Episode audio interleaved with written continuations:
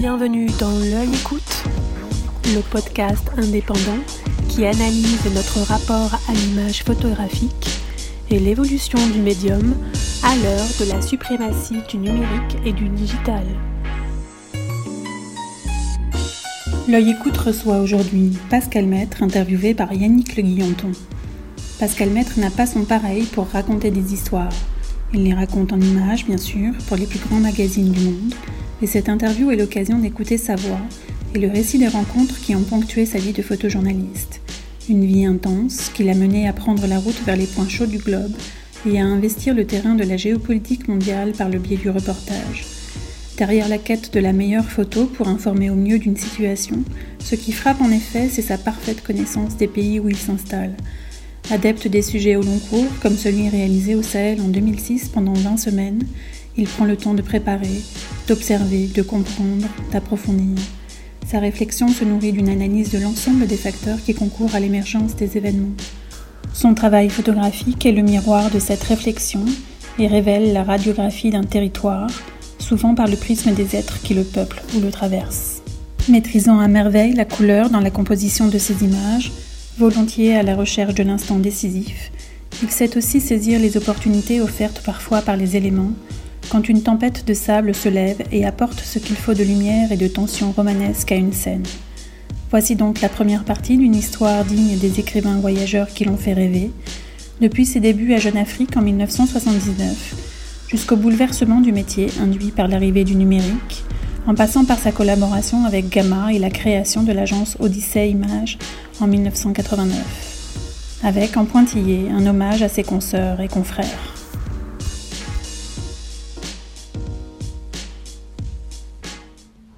Bonjour Pascal Maître, je suis très heureux de vous recevoir pour ce podcast de l'œil écoute, car vous êtes un photographe, assez insaisissable, souvent entre deux reportages, entre deux avions. Euh, pour rentrer en matière, pourriez-vous me dire quel était justement le tout dernier reportage que vous avez réalisé avant la crise sanitaire? Alors, euh, bonjour, euh, merci de me recevoir. Et le tout dernier reportage, j'étais en Afghanistan, et j'étais même en Afghanistan pendant le début du confinement. Et je suis rentré par le dernier vol d'Emirates qui quittait Kaboul et je faisais un reportage sur les talibans pour le Figaro Magazine avec euh, ma collègue journaliste euh, Margot Ben qui est basée à Kaboul. Alors justement, l'Afghanistan, c'est un pays que vous connaissez bien, je crois, parce que vous tient particulièrement à, cœur. Vous êtes euh, passé en Afghanistan avant même l'invasion euh, soviétique, alors que vous n'aviez que 21 ans, mais vous n'étiez pas euh, photographe à l'époque. Qu'est-ce qui vous a motivé pour, ce choix?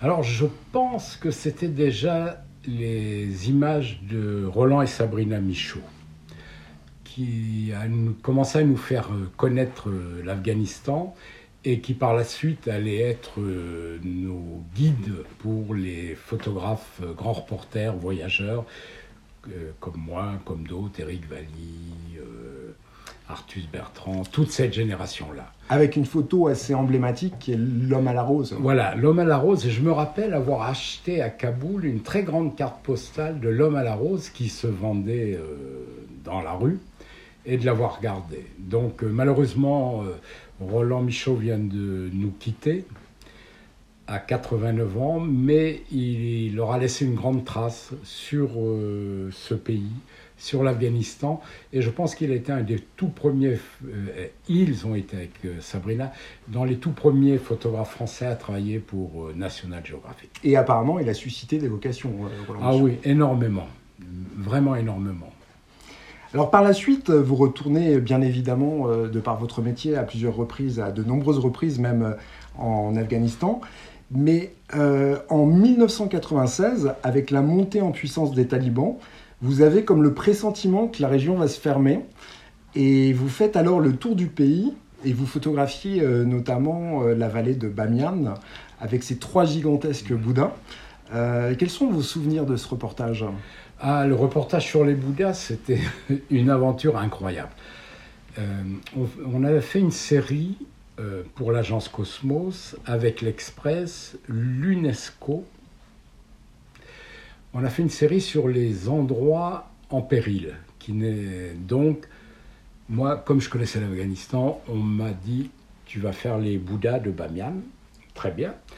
Donc, euh, je suis parti avec une collègue de l'Express, euh, Michel Georges, et on a pris contact avec l'UNESCO, avec euh, une ONG qui travaillait sur place et tout. Mais lorsqu'on est arrivé à Kaboul, on avait le contact direct de euh, représentants afghans de l'UNESCO, on l'a cherché à l'université. On nous a dit Ah oui, mais il est parti depuis 5 ans aux États-Unis, ce que visiblement l'UNESCO ne savait pas. Et donc ce contact-là tombe à l'eau. Le deuxième contact qui était l'ONG, et l'ONG dit Oui, oui, on a un projet, mais c'est un projet sur le papier, on n'y va pas. Donc le deuxième contact tombe à l'eau aussi. Et puis finalement, on trouve, ça va être un petit peu long, mais c'est intéressant. On trouve finalement un chauffeur, un fixeur, qui est donc notre guide, qui peut nous amener à Bamiyan. On se met d'accord sur le prix. Tout va bien. Le matin, au moment de partir, le chauffeur, le fixeur arrive, il dit Ah non, on peut pas, je sais plus, peut-être leur grand-mère est malade, je sais pas quoi, il laisse tomber. Bon, deuxième jour, on cherche un autre fixeur, un autre. Hein au moment de partir, rebelote. Et là, on avait un fixeur qui était le fixeur de Jim Natchoy, donc qui mhm. était quelqu'un qui avait l'habitude d'accompagner des... Voilà, dans des... Pareil, le gars, donc on commençait à désespérer, et on logeait dans un endroit qui s'appelait à l'époque le Club Allemand, qui était une guest house. Mhm. Et tous les soirs, je voyais un Argentin qui était là. Parce que ce qu'il faut savoir, c'est qu'au moment où les talibans prennent une partie de l'Afghanistan, c'est voulu pour plusieurs raisons. C'est-à-dire Benazir Bhutto qui n'a plus la main sur l'Afghanistan à travers les services secrets militaires afghans qui lui échappent, elle cherche à reprendre la main. Euh, en même temps, les États-Unis, différents pays, veulent sécuriser le sud de l'Afghanistan pour pour, faire, pour construire un pipeline qui va venir de la mer Caspienne et amener du gaz jusqu'au Pakistan. Donc tout ça, faut stabiliser le sud. Le sud est. Donc on va mettre en place les talibans. Donc on met en place les talibans, ils prennent le sud, ainsi de suite. Et puis aussi, c'est pour que le commerce entre l'Iran, le Pakistan, tout ça puisse se faire. Et donc les personnes qui doivent construire cette euh, pipeline. ce pipeline, ce sont les Argentins. Et donc, il se trouve mon ingénieur argentin qui tous les soirs me voit revenir dépité. Donc il me dit alors vous en êtes où? Ah, Il me dit je peux peut-être vous aider parce que nous on doit passer dans une zone et il y a un chef euh, traditionnel Hazara qui est l'ethnie qui est de Bamiyan, qui est une ethnie afghane à obédience chiite, avec qui je deal en ce moment. Si vous voulez, demain, je vais. Venez avec moi, on va aller le rencontrer. Donc le lendemain, on arrive, je lui explique mon problème, et le mec se marre. Il me dit Ah, ben ça, c'est sûr, personne ne va aller avec vous. J'ai dit Mais pourquoi? Ah, ben c'est très simple, parce que pour y aller, vous quittez Kaboul, la première ligne de front, c'est Massoud et les talibans. Après, vous passez une partie chez les talibans. Après, vous allez rentrer dans une autre ligne de front taliban Zara. Puis après, il y a un autre groupe. Mais tous ces gens-là, tous les chefs veulent récupérer des 4x4. Donc, évidemment, vous, avec votre 4x4, euh, les chauffeurs le savent. Et vous allez peut-être pas kidnapper, mais on va prendre la voiture. Donc, je vais vous donner la solution. Vous allez louer un bus, parce qu'un bus, ils n'en ont rien à faire. Je vais vous donner des faux passagers. Et vous allez voir, vous allez passer tout ça. Et donc, on a loué le bus, les passagers, on est parti et on a traversé. Et après, son neveu nous a récupérés, ainsi de suite. Donc, dans le reportage, il y a toujours une énigme et il faut trouver les solutions.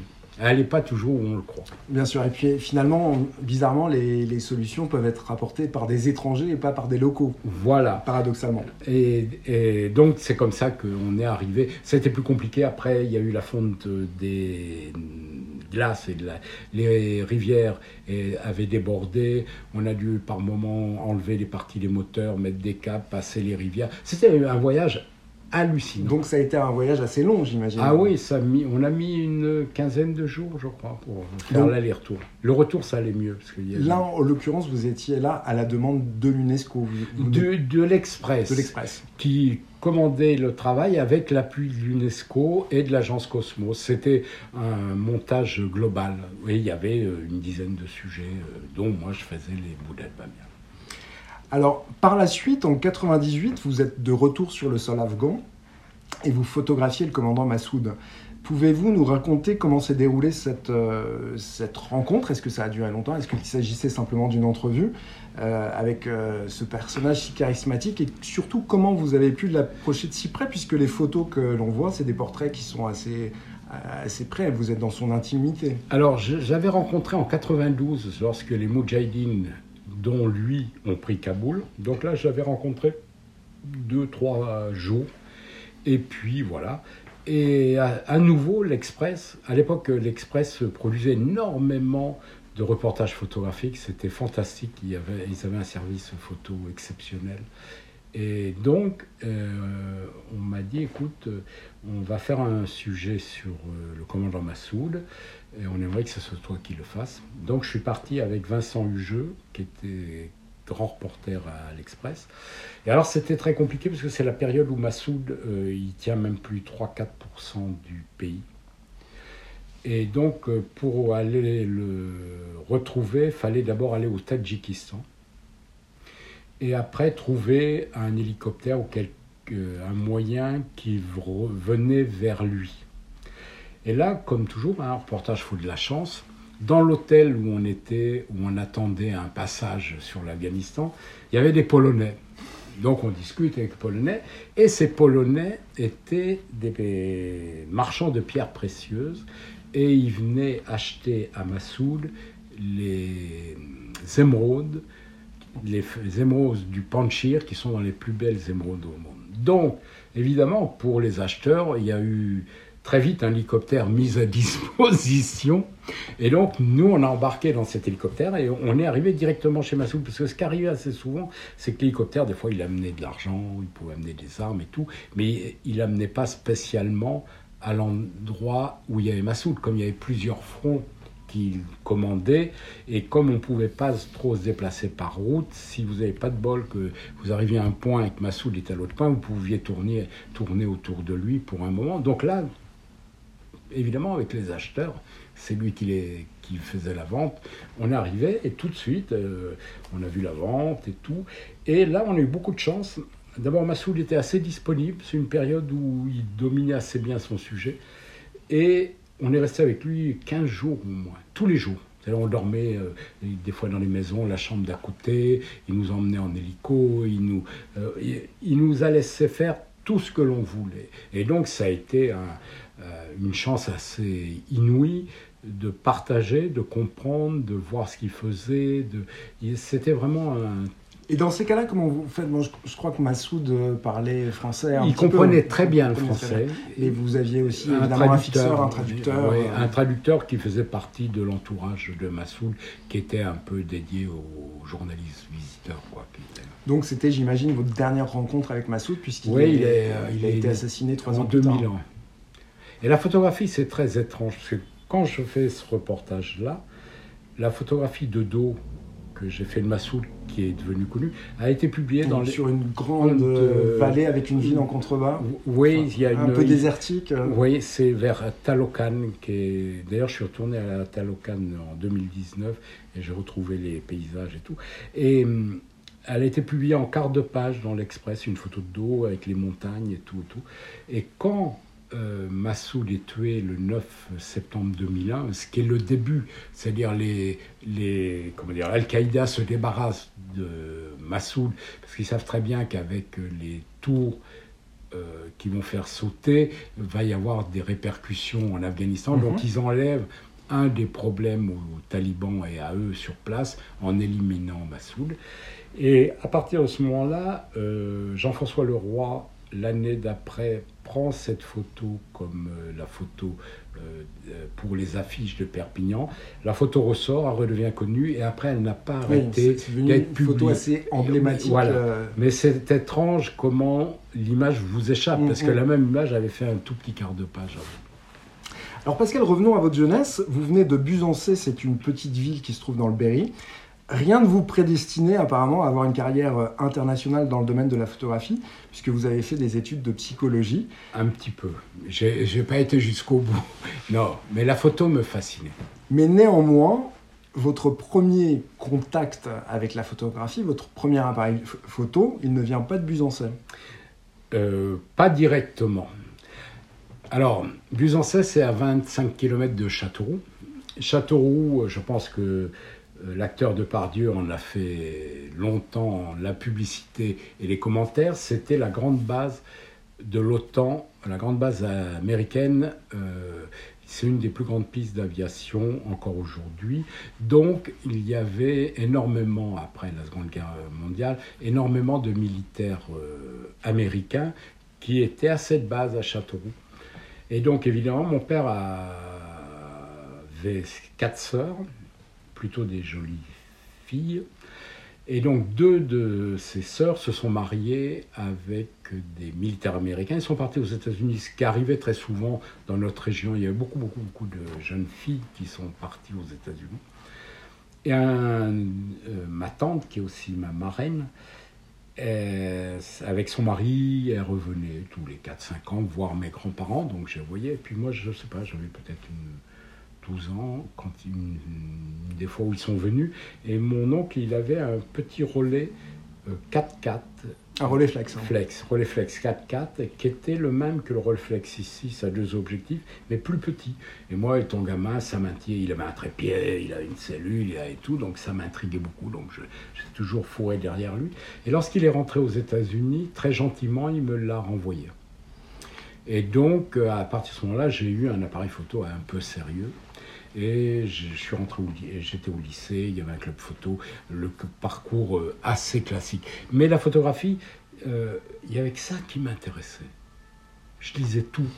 Alors justement, est-ce que vous aviez, vous aviez une culture de l'image? Est-ce qu'il y avait des photographes que vous aimiez ou... pas encore. C'était quelque chose de très instinctif. C'est quelque chose qui me touchait, qui me troublait. Je n'arrivais pas à le définir, mais c'est quelque chose qui me qui, qui m'émouvait. C'était quelque chose euh, pas perceptible. Donc, je, non, je connaissais pas encore. Euh, donc, à ce moment-là, je vais au lycée à Châteauroux. Là, il y a un club photo. Et là, je commence à plus me renseigner. Et, très tôt, hein, dans les années 60, 12. Euh, à Châteauroux, il y avait une petite galerie photo et il y avait un gars qui faisait. C'était assez novateur quand même à ah l'époque, parce que 72, avec des expos de Le Quérec, de... et surtout le gars avait, il vendait des livres photos et il avait euh, des livres et j'ai acheté à cette époque-là euh, Diane Arbus.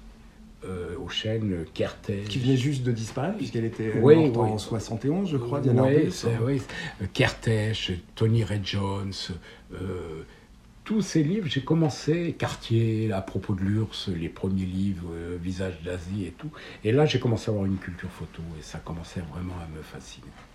Donc c'est pas une culture académique, c'est une culture euh, de, de l'image que vous avez euh, seul comme acquise ça, un peu sur le tas. Sur le tas, mais ça me fascinait vraiment. Un vrai intérêt. Un vrai intérêt. Alors après votre service militaire euh, au service de photo des armées à, Vincennes. c'est par hasard. Oui, alors en fait, est-ce que c'est vraiment un hasard ou est-ce que c'est une, c'est une envie qui conduit le hasard Non, c'est un, vrai hasard. Toujours, il y a, euh, c'est mon bled, mm ma petite ville. Il y a trois choses qui vont. Euh, l'appareil photo donc de mon oncle. Une deuxième chose qui est extrêmement importante, c'est que euh, le voisin de mon grand-père, où il y a la forge de mon père et de mon grand-père, est un ancien méhariste. Ah C'était les gendarmes du désert. Avec des chameliers, il contrôlait tous les déserts de la colonie française. Donc lui, euh, par exemple, il a eu tout le nord du Tchad avec des goumiers, avec des... Donc, il faisait respecter la loi, il contrôlait, c'était les, gendarmes du désert, quoi. C'était un corps d'armée où il y a eu beaucoup de films sur eux et tout cela. Et lui a été un méhariste assez connu parce qu'il a formé le fils Leclerc, il a donc, mais il a pris sa retraite à Busancais parce que sa tante euh, avait hérité de bâtiments de la Poste et lui habitait là et c'était le voisin de mon grand-père. Et donc, très jeune, j'allais à la pêche avec mon grand-père chez ce type, parce qu'il y avait la rivière qui passait dans sa maison. Et il a un mec grand, euh, un peu légionnaire, crâne rasé et tout, pieds nus, était comme hiver et tout. Et il avait chez lui la selle de son chameau. Euh, il avait une cabane où il y avait, il avait une femme euh, tout beau. Il y avait les photos de sa femme et tout. C'était déjà un peu l'Afrique. Dans le salon, il y avait tapis, il y avait trucs.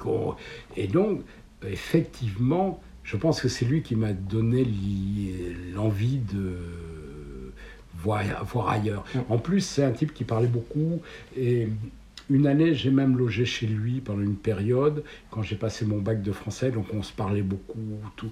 Et je vais finir très vite par rapport à lui, parce que le monde est un peu étrange. Euh, il a une fille dont il s'est pas occupé quand il était dans le désert, mais dont le fils Leclerc s'est occupé. C'est-à-dire il a laissé un troupeau de chamelles pour que la mère ait du bétail, euh, une valeur, et comme c'est le fils Leclerc, celui qui a disparu après, qui a pris sa succession, donc il s'est occupé. Et il a su le nom de sa fille. Et moi, en pleine guerre du Tchad, j'ai retrouvé sa fille. Ah, c'est incroyable. C'est une histoire incroyable. Et elle est venue à Busancais, elle a connu son père, ses petits-enfants et tout. Et il se trouvait que le mari de sa fille était l'attaché de presse d'Hissène Abré, le président tchadien. Donc pendant quelques années, j'ai eu des exclusivités sur le Tchad. Donc le monde est assez étrange. Et pour revenir à, à, au fort d'Ivry, à l'ECPA, mm le service oui, c'est pas Vincennes. Non, c'est Ivry. Il se trouve toujours à Busancais que l'autre personne qui vient pêcher, toujours chez ce monsieur Langlais, l'ancien mairiste, où mon grand-père pêche, c'est le photographe du ministre de la Défense, qui est marié à une fille de Busancais. Donc quand moi je fais mes études, je fais psycho, je ne veux pas faire mon service évidemment et tout, mais j'arrive pas à être classé ce qu'on appelait P4 pour être, je suis P3 et tout, et c'est compliqué parce que quand on faisait psycho, ils nous surveillaient donc là, et le monsieur Bouvier, le photographe de ministre de la Défense, a dit à mon grand-père, écoutez, je crois que votre petit-fils s'intéresse beaucoup à la photographie, s'il veut, quand il fera son service militaire, je peux le pistonner pour le faire dans le service de la photo. Donc quand j'ai vu que j'étais coincé, je suis allé voir le monsieur Bouvier qui a fait ce qu'il avait promis. Et c'est comme ça que je me suis retrouvé au fort d'Ivry. Donc là, c'est vous avez une approche euh, non, je fais technique un peu. Alors, lorsqu'on était appelé, parce que euh, il y a eu d'autres photographes, Couteau, je crois, d'autres photographes qui ont fait, mais si on s'engageait, on pouvait faire du reportage. Mais lorsqu'on était appelé, on faisait du. Surtout, j'ai rencontré d'autres photographes des cinéastes. Donc ça m'a fait un réseau euh, de contacts à Paris. Euh, et quand j'ai quitté l'armée, je suis resté à Paris, ça m'a été utile. J'ai appris un peu de rigueur, voir comment... Euh, et, vous avez commencé à monter un, un mini réseau à votre échelle. Voilà. Et j'ai fait pendant l'armée un reportage sur les militaires un peu ironique et tout, comme ça. J'avais un tout petit Leica CL. avec quel type d'exploitation attendu? Pour moi. Et en même temps, euh, à la fin de euh, mes études, la dernière année que j'ai pas faite, à la fac de Tours en psycho, euh, parce que pendant les, comment dire, pendant les vacances scolaires, lorsque j'étais plus je voyageais, d'où j'ai fait le voyage en Afghanistan et tout, et je faisais des photos que je projetais après, on faisait un montage avec un ami et on projetait euh, dans les Rotary Club, dans différentes choses, pas pour gagner de l'argent, mais bon. Et à travers cela, il y a une pharmacienne qui, du Berry qui s'occupait socialement d'aider les manouches. Parce que chez nous, il y a beaucoup de gitans manouches. Et elle m'a demandé, elle m'a dit, écoutez, je ne vous paierai pas, mais j'aimerais que vous me fassiez une documentation sur euh, la vie de ces. Je vous achèterai des tirages photos, tout. Donc pendant un an, j'ai donc arrêté mon service, euh, mes études, et j'ai fait euh, cela. C'est-à-dire, j'ai suivi les gitans pendant toute cette période-là. Donc là, c'est après votre service Non, avant. Avant, avant. Juste avant. et pardon. Et avec ces deux dossiers, j'ai démarché Jeune Afrique. Voilà, donc on en vient maintenant effectivement à votre entrée véritable dans la profession, ce qui est... Et, le- et pourquoi Jeune Afrique?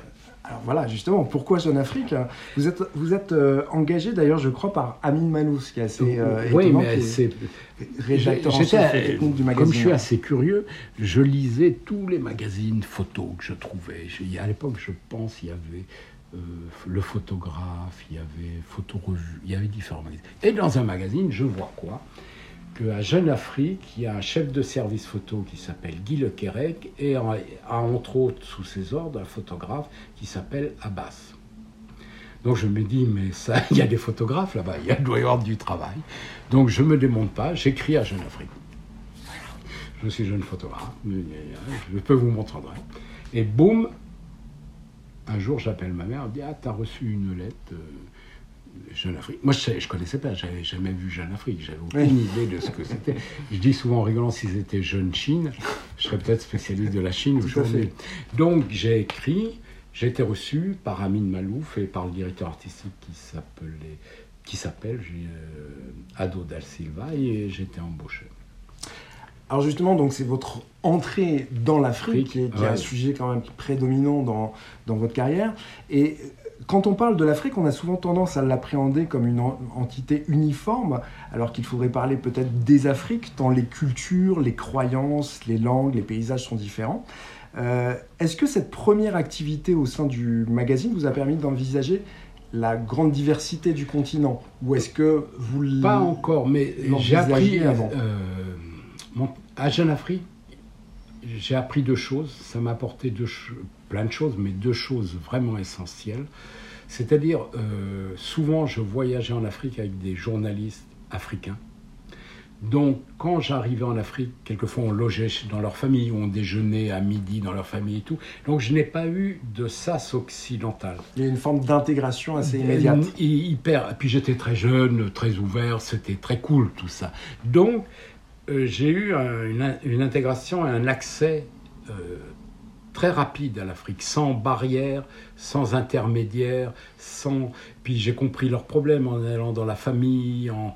euh, tout ça, c'était une, euh, une approche de l'Afrique exceptionnelle. J'ai eu beaucoup de chance là-dessus. Et la deuxième chose que j'ai appris à Jeune Afrique, qui va beaucoup me servir, c'est et je pense si tous les photographes pouvaient avoir cette expérience, j'étais intégré à une rédaction. C'est-à-dire euh, l'aspect journalistique. J'assistais aux conférences de rédaction. Euh, je commençais à comprendre comment fonctionnait un journal et j'avais un truc assez formidable qui m'a beaucoup appris. J'avais droit, quand je ne voyageais pas, à deux pages ouvertes dans le journal où je pouvais faire publier un essai photo que j'allais euh, acheter dans les agences photo. Donc j'allais à Magnum, j'allais à Gamma, j'allais à Sigma Sigma, je regardais ce la production de la semaine et je ramenais euh, 3, 4, 5 sujets. Et en conférence de rédaction, je présentais mes sujets. Alors c'était la meilleure école parce qu'en plus à Jeune Afrique c'est une école assez Rigoureuse. rigoureuse et sévère. On me disait ah ouais ça c'est très joli, il y a des belles lumières, belles photos et on en fait quoi? Pourquoi on publie maintenant? Quel est l'intérêt? Donc il y avait déjà la question de l'editing qui se posait. De l'editing et du côté journalisme. Et alors, euh, à chaque fois, je me faisais renvoyer dans les cordes, euh, en plus devant tout le monde. Donc, vous apprenez vite, quoi. Commencez à cerner euh, pourquoi on publie telle histoire, à tel moment, quel est son intérêt par rapport au lectorat. Par rapport... Donc, ça m'a fait une formation journalistique assez pointue. Ce que les photographes n'ont pas souvent, parce que dans une agence photo, vous partez, vous avez des. jeux- À l'époque, il y avait des rédactions importantes. C'est-à-dire, il y avait des journalistes, des rédacteurs en chef dans Agama, par exemple, où je vais être plus tard qui sont très forts. Donc eux vous disent voilà, tu dois aller faire tes trucs, tout ça, mais c'est pas vous. Alors là, j'ai ça, ça a été une, euh, formidable. Et est-ce que vous vous souvenez justement quels sont les premiers sujets que vous avez traités pour euh, Jeune Afrique euh Alors la première année, je n'ai pas voyagé. Euh, je faisais des, Donc vous étiez sur ces deux pages. euh, Oui, non, puis je faisais des. J'ai fait Coménie, qui était en ce moment-là à Neuf-le-Château. Euh, on m'a fait faire la prostitution africaine à Paris. les. Les Africains en prison en France, pourquoi. Je faisais des sujets euh, français. Et beaucoup en rapport avec l'Afrique, mais qui se déroulaient sur le territoire. Voilà. Et beaucoup de portraits, d'interviews. Bon, c'était très riche. J'ai passé une journée avec Senghor. Donc tout ça, euh, ça se nourrissait, mais je voyageais pas. Mais un jour, on m'a dit, écoute, tu pars au Maroc. Donc je suis parti au Maroc. Alors ça, c'est assez amusant parce que d'ailleurs, en fait, souvent, euh, bon, enfin pour Jeune Afrique, euh, bien évidemment, c'est différent, mais souvent le Maghreb n'est pas considéré comme l'Afrique. Voilà, c'est l'Afrique du Nord. voilà. en général, on parle de l'Afrique subsaharienne et après on parle Maghreb, Machrek, mm. euh, qui sont Maghreb du moins. Et donc, on me dit, tu pars au Maroc et deux, trois jours, moi, je ne savais pas ce que j'allais faire au Maroc.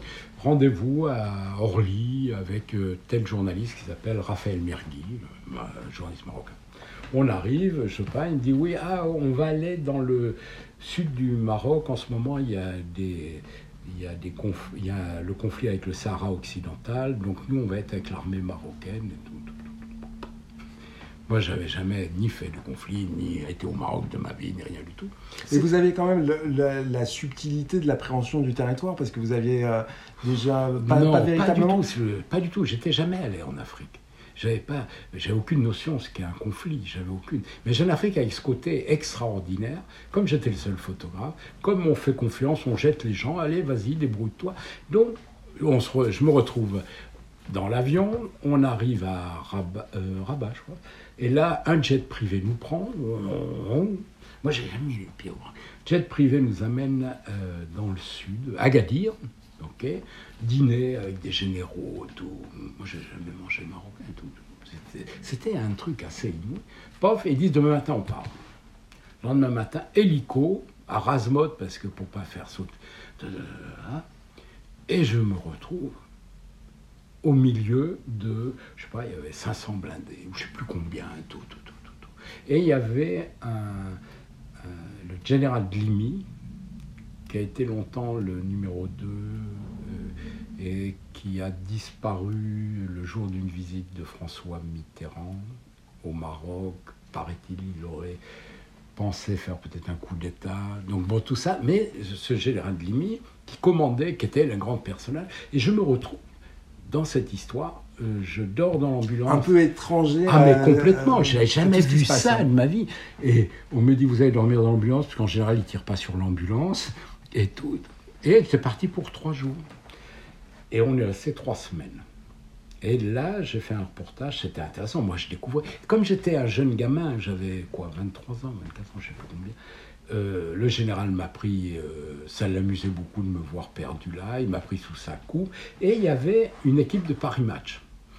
Il y avait... Oui, justement, quels étaient les journalistes de, On était euh, Roger Hollande, qui a été un, étrange personnage proche du Front National, qui était le porte-parole de Le Pen, je me semble, tout ça, qui est mort il n'y a pas très longtemps, mais qui est un vieux baroudeur, ancien d'Indochine et tout, et un photographe qui était assez formidable, Jacques Garofalo, qui est un des photographes historiques des grandes époques. Et pareil, Garofalo m'a pris sous sa coupe. Donc j'ai fait avec eux, j'ai fait, une bonne histoire, j'ai fait la cover et 10 pages, je crois, dans Jeune Afrique. C'est assez énorme en fait pour un jeune photographe. Ah oui, oui, puis dans un magazine Jeune Afrique où, il y avait la photo n'était pas très importante. Prédominante. prédominante. Alors, après, par la suite, vous avez euh, abandonné Jeune Afrique. Je ne sais pas à quel moment ça s'est euh, fait exactement. C'est 82 ou si mes souvenirs. Finalement, le temps d'une assez large ouais, formation. j'ai travaillé trois ans. Je suis rentré fin 78, disons euh, début 79. Je suis parti trois ans après. Je suis parti parce que j'ai vu que j'allais pas progresser. Mais je suis parti en très bons termes. Je suis allé voir le patron, j'ai dit écoutez, j'aimerais, mais j'ai dit je continuerai à travailler pour Jeune Afrique. Donc, donc vous étiez freelance Freelance. Et ce qui me permettait de toujours euh, avoir des rentrées et d'avoir toujours les contacts. Parce qu'à l'époque, l'Afrique, c'était compliqué. Il y avait beaucoup d'autorisations, il fallait connaître les ministres de l'Information, il les donnait. C'était vraiment très compliqué. Donc tout ce réseau de contacts que j'avais fait euh, va me servir après. Et là, je vais rester un an indépendant. Alors justement, quand vous êtes indépendant, vous, vous faites un sujet, euh, donc en tant que journaliste freelance avec euh, Pierre Gaillard, je crois, Oui. en remontant le, Le fleuve, fleuve Congo. Congo. On refait le voyage de Gide. De Gide. Voilà, Bangui. Et là, je peux le faire pour une raison, c'est que je connais le ministre de l'Information de Brazzaville et je connais le, le ministre de l'Information. Donc d'un bout à l'autre, finalement. de- Parce que si vous n'avez pas d'autorisation en tant que photographe, vous êtes embarqué, on vous prend le matériel et vous ne pouvez pas le faire. Et comment ça se passe en fait? Est-ce que c'était un sujet qui était prévendu auprès d'un magazine du tout, personne Non? ne me connaissait en dehors de Jeune Afrique.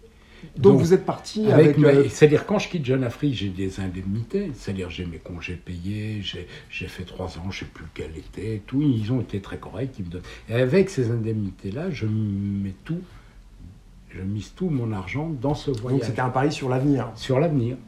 Et on fait le voyage, et Pierre Gaillard, qui est un ami et qui est un grand journaliste, travaillait très régulièrement avec Géo. Donc quand on rentre, euh, grâce à lui, on présente le sujet à Géo qui va l'acheter. Et est-ce que vous pensez que c'est toujours comme ça que ça se passe? Enfin, euh, vous, vous connaissez bien évidemment euh, le milieu des rédactions à l'heure actuelle. Est-ce que euh, on a plus de chances en fait à voir son sujet passer parce qu'on a reçu une commande d'un magazine? Donc là, c'est à peu près clair si les photos sont bonnes. Ou est-ce qu'on peut faire ce genre de pari? Est-ce que c'est encore possible aujourd'hui? Ah, je pense que tout le monde. euh, alors aujourd'hui, c'est euh, les magazines donnent de moins en moins de commandes, surtout à l'étranger. Donc la plupart des histoires sont des histoires qui viennent des photographes. Alors avec parfois derrière une agence pour les Voilà, ça peut être l'agence, ça peut être le photographe seul. Euh, Mais je crois que tous les jeunes photographes ont. J'ai été obligé, et ils sont toujours obligés, de commencer à miser euh, leur propre argent, leur propre temps pour faire ses preuves. Évidemment, aucun journal va, même si vous avez une très bonne idée, encore moins aujourd'hui, comme les gens font attention euh, aux dépenses, vont donner de l'argent à quelqu'un qu'ils ne connaissent pas. Ça, ça me paraît. euh, Bien sûr, donc c'est peut-être un conseil que vous pouvez donner à un jeune Ah photographe ouais, ouais, aujourd'hui ouais, qui faut- souhaite faut se trouver lancer. une bonne idée, avoir l'énergie, savoir la réaliser, parce que c'est pas tout d'avoir une bonne Et être accompagné aussi, parce que vous aviez donc une personne qui gérait la partie écrite Voilà. du Mais aujourd'hui, malheureusement, j'ai l'impression que la partie écrite n'est pas toujours aussi importante. Je sais pas. Moi, après, euh, soit vous êtes accompagné, mais il faut que le journaliste vous apporte un plus, c'est-à-dire qu'il soit il ait les contacts, soit euh, que le texte soit vraiment bon pour que vous puissiez vendre l'ensemble. Et ça, les journaux n'aiment pas toujours. Quelquefois, ils préfèrent renvoyer leurs propres journalistes et tout ça. Donc, on peut le faire à deux ou on peut le faire seul. Alors, un peu plus tard, donc vo- votre, notoriété, elle commence à, à s'établir et vous êtes euh, euh, contacté par Alain Mingan de l'agence euh, Gamma, qui est rédacteur en chef Voilà, chez Alain Gamma. Mingan arrête d'être photographe et il prend la rédaction en chef. Et lui, il s'est quand même intéressé pas mal à l'Afrique, donc il a vu dans Jeune Afrique euh, mes parutions. Et puis Jeune Afrique, euh, euh, à la fin où je suis allé encore à Jeune Afrique, il crée un nouveau magazine qui s'appelle Jeune Afrique Magazine, qui est un peu un Paris Match pour l'Afrique. Et donc là, je vais beaucoup travailler. Au début, j'ai fait les premières covers, Parce le là, lancement. ju- justement, la proportion en fait de l'image est plus Voilà, importante. hein. Là, c'est des sujets photos, c'est un pur magazine. Donc, euh, je pense qu'Alain Mingan, à ce moment-là, ce magazine commence à bien tourner. Là, je fais des tas de sujets intéressants. Euh, euh, j'ai fait les sapeurs, parce que je- quand je vois que tout le monde découvre les sapeurs euh, à Paris, ils étaient déjà. Alors les sapeurs, les sapeurs en fait, c'est des gens qui sont appelés Voilà, ces la- sociétés euh, des, des, des- ambianceurs. euh, et, et des personnalités un peu élégantes. hein. élégantes. Et donc, euh, je fais un reportage euh, la nuit à Paris. Leur point de rendez-vous, c'était le Rex à l'époque. Je fais plein d'histoires magazines et tout. Et je pense qu'à ce moment-là, Alain Mingan le voit dans Jeune Afrique Magazine. Et là, j'ai une visibilité. Mais quand vous travaillez pour euh, Gamin, pour le coup, vous n'êtes plus sur des sujets véritablement de magazine, vous êtes sur de l'actualité euh, ultra chaude. Oui, alors c'est, euh, il faut euh, revoir. euh, ça, c'est en 83. euh, ou 84. Oui, 83, je fais le fleuve Congo. Et je fais un autre sujet qui va être important.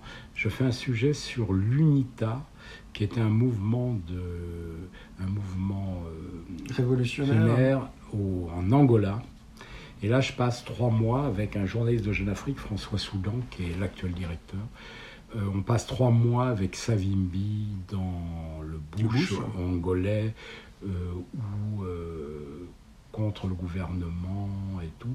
Et là, je fais une assez bonne histoire. Et je vais la donner à diffuser à Gamma. Donc, ils vont voir cette histoire aussi. Pareil, Jeune Afrique fait un gros truc, 10-12 pages, bien maquetté et tout. Et, là, c'est une période où je commence à, être fasciné par la couleur et assez bien maîtrisé. Donc, Alain Mingan, à l'époque, il cherche des photographes plus, euh, pas que d'actu qui puissent faire aussi l'histoire magazine et des histoires en couleur, parce que c'est le, début du Figaro Magazine, le début des Géos, tout ça. Donc on a besoin d'un coup de photographe couleur.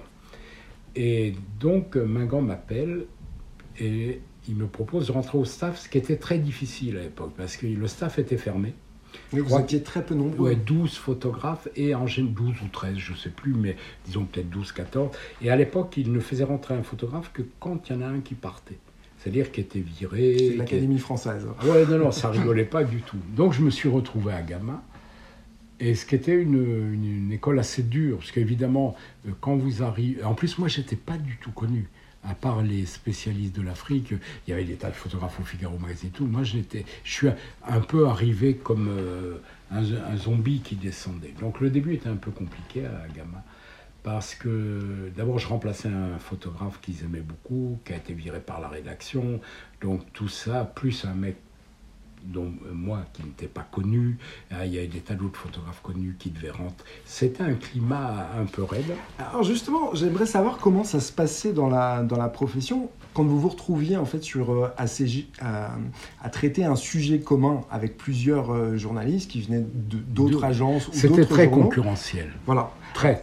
Et, euh, donc, en fait, il y avait une culture du secret entre vous. Culture du secret, culture. Parce que ce qu'il faut voir à l'époque, euh, par exemple, moi je suis parti couvrir la guerre du Liban, je n'étais jamais allé au Liban. On m'a appelé un matin, euh, Time donne tant d'argent.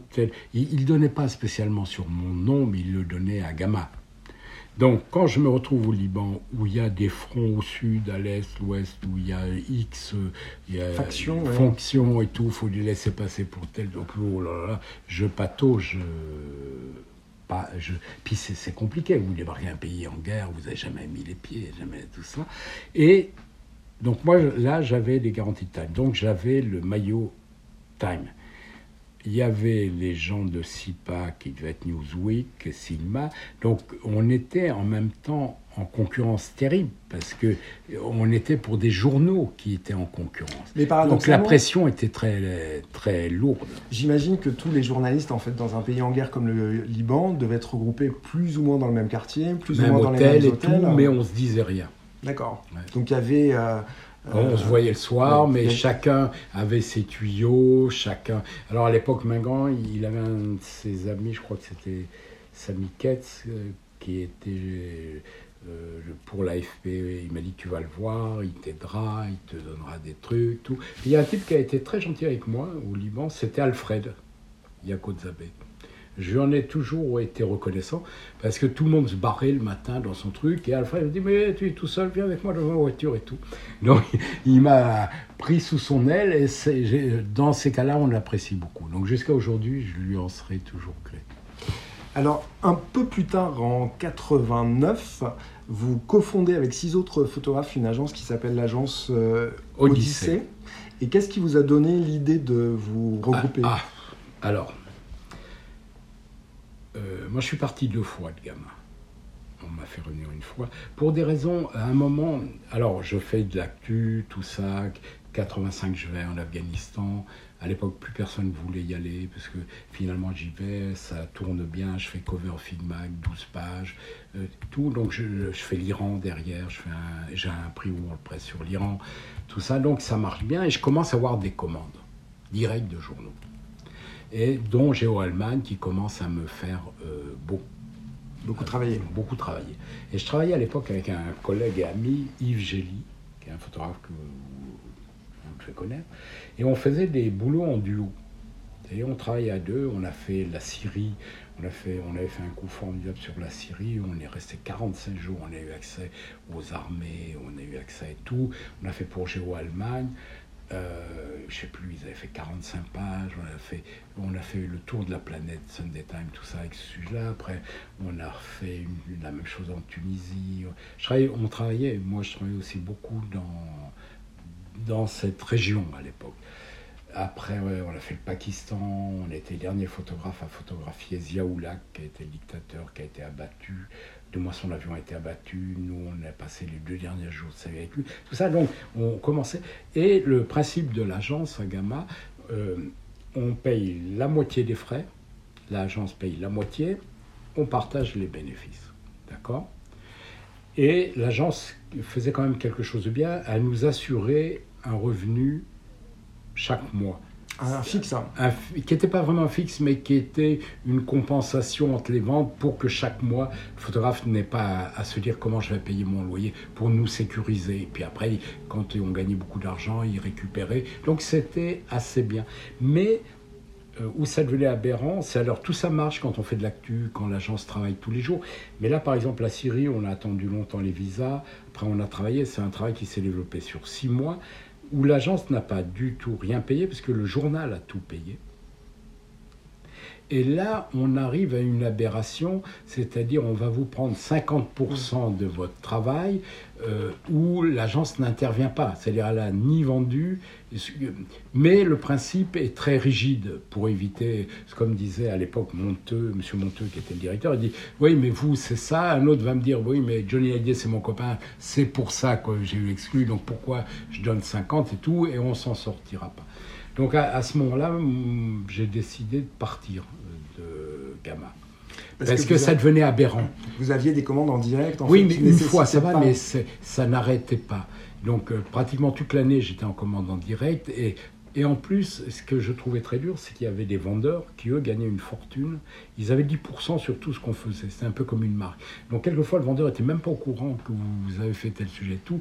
Et on arrivait, un jour, je, l'ai redit au directeur, j'ai dit, est-ce que vous trouvez normal que le vendeur gagne en un mois ce que je gagne dans une année? Il y a quelque chose. Et pareil, il m'a dit, écoute, c'est la règle. Euh, donc, je, dis, je suis parti. Après, ils, ils m'ont fait revenir. Donc, on a rediscuté. Et puis là, on a créé un groupe dans Gamma de photographes et on avait. Ah c'est-à-dire que en fait, tous les sept, vous étiez. Non, non, non, non, non, Voilà, c'est. Euh, on a créé un groupe à cinq mhm. avec Alain Keller dans Gamma. On avait un bureau à part, on payait notre secrétaire et tout. tout, Avec Alain Keller, Rancinant. Une, cellule dissidente. Voilà, Gérard Rancinant, Yves Gély, euh, qui y avait d'autres Jean Guichard et moi. Donc on fait ça, tout ça, tout ça. Puis à un moment, on a dit, mais euh, pourquoi on pourquoi on ne ferait pas notre agence? Ça devient... Donc évidemment, ça crée beaucoup de tensions dans l'agence. Pourquoi eux, ils ont ça? Tout ça, c'est l'histoire de photographe. C'est très compliqué. Et là, on a décidé de créer une agence et on ne s'est pas entendu euh, entre Guichard, qui était pourtant un ami, Rancinant, et euh, Keller, Gély et moi. Donc ça s'est scindé en deux groupes. Eux, ils ont créé GLMR, je ne sais pas si ça te dit quelque chose, qui est une agence très très connue. Guichard, ils ont fait venir Ledru, Meloul, Rancinant, Meloul. Et nous, on a créé Odyssée. Et dans cette agence, alors justement, alors Audi, ouais. il y avait une femme. ah oui, il y avait une. Euh, alors on était... La seule femme d'ailleurs, Hélène Bamberger. Hélène Bamberger, qui est une formidable photographe, qui travaillait beaucoup pour le Figaro Magazine, qui faisait des grands reportages, du portrait, qui a fait un travail incroyable avec Marguerite Duras. Donc, euh, parce que dans ce groupe, euh, il y avait pas mal de gens qui travaillaient régulièrement au Figaro Magazine. Yves Gély, Jean-Luc Manot, François Guéné. Alors, il y a eu Serge Chibert qui, lui, venait de Rush, que j'avais connu à Rush, parce que j'étais quelques mois à l'agence Rush. Alain Keller, évidemment, parce qu'on était. Et puis après, il y a d'autres gens. Il y a Éric Bouvet qui nous a rejoints. Il y a eu euh, Michel Viard. On a été plus. Mais là, c'était en fait une, une, une expérience qui a duré euh, assez Trois peu de ans, temps, 3-4 deux, ans. trois ans. On s'est- trois bagarré entre nous. Voilà. Mais c'était aussi pour euh, définir un nouveau modèle économique par rapport à l'agence. Voilà, le principe, c'était on gardait nos premières ventes, c'est-à-dire mm, et l'agence prenait de l'argent sur ce qu'elle euh, vendait ou, ou les commandes qu'elle trouvait. En contrepartie, euh, on payait une cotisation chaque mois. D'accord. Donc c'était un autre principe qui correspondait mieux À votre façon de travailler. travailler, qui était du pur magazine à ce moment-là. Alors je voudrais revenir justement, euh, je vous parlais d'Hélène Bamberger, parce que j'aimerais savoir en fait, les, les femmes évidemment étaient minoritaires dans la profession. Quelles sont celles que vous avez pu côtoyer euh, à l'époque? Alors, les- oui, les femmes étaient minoritaires, je pense peut-être plus que maintenant. Euh, alors, évidemment, il y a eu des. euh, en dehors d'Hélène, il y a eu aussi des photographes euh, femmes extrêmement connues. Euh, Marie-Laure de Decker, des très grandes photographes. Françoise de Mulder, qui a eu un World Press, qui est sans doute une des plus belles images de guerre que l'on ait. Catherine Leroy, Christine Spengler. Donc il y avait déjà, euh, et puis après il y a eu Janet, Genevieve Atwood, il y a eu Marie-Paul Nègre, Martine Voyeux, il y a toujours eu, euh, et je peux dire que les premières nommées étaient plus connues que les hommes photographes. Elles étaient Oui. connues au niveau de Caron, au niveau de, de ce niveau-là. Et d'ailleurs, les noms que vous évoquez sont encore des noms euh, dont on parle. dont on parle aujourd'hui, 30 ou bien 40 évidemment. ans après. Alors vous avez, la chance de beaucoup travailler toujours aujourd'hui, mais avec le nombre de commandes qui diminue euh, par rapport à la presse, est-ce que vous ne pensez pas que euh, c'est la fin d'un certain photojournalisme euh, totalement différent de celui qu'a pu connaître votre génération? Quels sont les, changements que vous avez pu voir intervenir ces dernières années? Alors, il y a deux choses. C'est sûr que les journaux, les magazines, on paye moins et ont moins de moyens. Si on prend, prenait le tirage du National Geographic qui a été, je crois, en 2009 jusqu'à 12 ou 13 millions d'exemplaires aux États-Unis, qui est rendu à 2 millions. Donc évidemment, les rentrées euh, sont pas les mêmes. Euh, J'imagine, je connais pas les chiffres de match, mais les- le match d'il y a euh, 20 ans, c'est Ça a régressé, bien oui, évidemment. et la pub n'est pas la même. Euh, Géo, c'est pareil. Géo a eu jusqu'à 650 000 euh, euh, numéros vendus par mois. Peut-être, je sais pas combien. Ils sont peut-être à 130 000 aujourd'hui. ou 100 000. Donc, évidemment, les, les rentrées sont pas les mêmes et les moyens sont pas les mêmes. Donc, euh, on nous donne moins de moyens et on est moins bien payé. Et vous êtes moins nombreux? On est beaucoup plus nombreux. Vous êtes plus nombreux, donc c'est ça le, Voilà. le, le Donc, paradoxe, c'est-à-dire qu'il y a voilà. moins de travail et, finalement vous êtes plus moins de nombreux dans la travail sur la presse et, et on est extrêmement nombreux. Et ça, je le comprends tout à fait. Moi, j'ai eu envie de le faire, donc je peux tout à fait comprendre que, les- que le- beaucoup de gens ont eu envie de le faire. Et puis après, euh, l'arrivée du numérique a tout changé. Parce que euh, par- si je prends la couleur, qui est la, base de mon travail, euh, on travaillait à l'époque en diapositive, essentiellement en Kodachrome, qui est un film qu'on ne pouvait absolument pas toucher.